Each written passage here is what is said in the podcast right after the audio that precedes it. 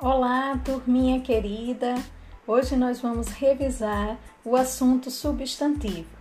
Nós aprendemos em sala de aula que o substantivo é a classe de palavras que nomeia todos os seres em geral. Seres animados, que são os seres vivos, ou seres inanimados, que são os seres não vivos. Aprendemos também como classificar um substantivo. Pela sua classificação, o substantivo ele pode ser comum ou próprio. O substantivo comum é aquele substantivo que nomeia um ser de uma espécie em geral, como por exemplo, escola, aluno, menino. Os substantivos próprios são aqueles que nomeiam um ser em particular de uma espécie, como por exemplo, Instituto Dom Fernando Gomes, o nome de uma escola, Arthur, o nome de um aluno. Os substantivos também, além de comum e próprio, eles podem ser classificados como concreto ou abstrato. Substantivo concreto é aquele substantivo que tem aquele ser que tem existência própria no mundo real ou no mundo imaginário, como por exemplo, a areia, a manteiga, a sereia, a fada, independente da nossa crença ou não, ele existe. Então, o substantivo concreto. Os substantivos abstratos são aqueles que nomeiam seres que dependem de outro para existir, como os sentimentos, as ideias e as ações. Por exemplo, confusão, esperança, amor, fome.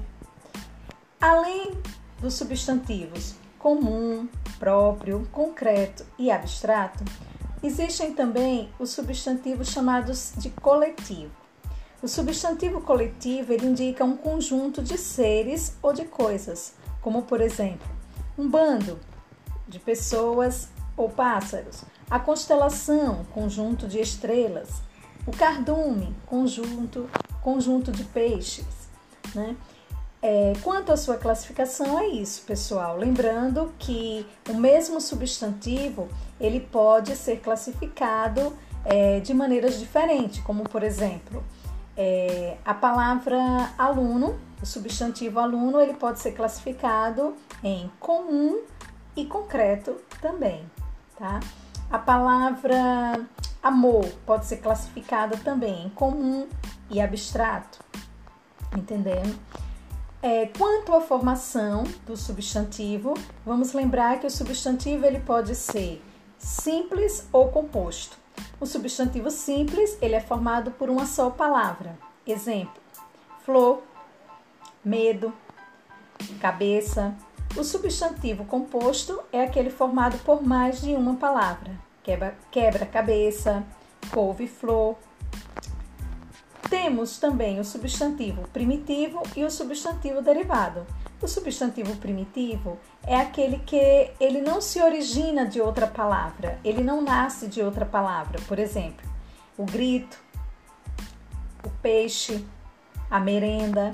Já o substantivo derivado é aquele que nasce de outra palavra, ele é originado de outra palavra, ele deriva de uma palavra já existente na língua, como por exemplo, gritaria deriva de grito, peixada deriva de peixe e merendeira deriva de merenda. Bom, esses são os tipos de substantivo, sua classificação e sua formação. Espero que vocês tenham relembrado, né? E um bom estudo para todos.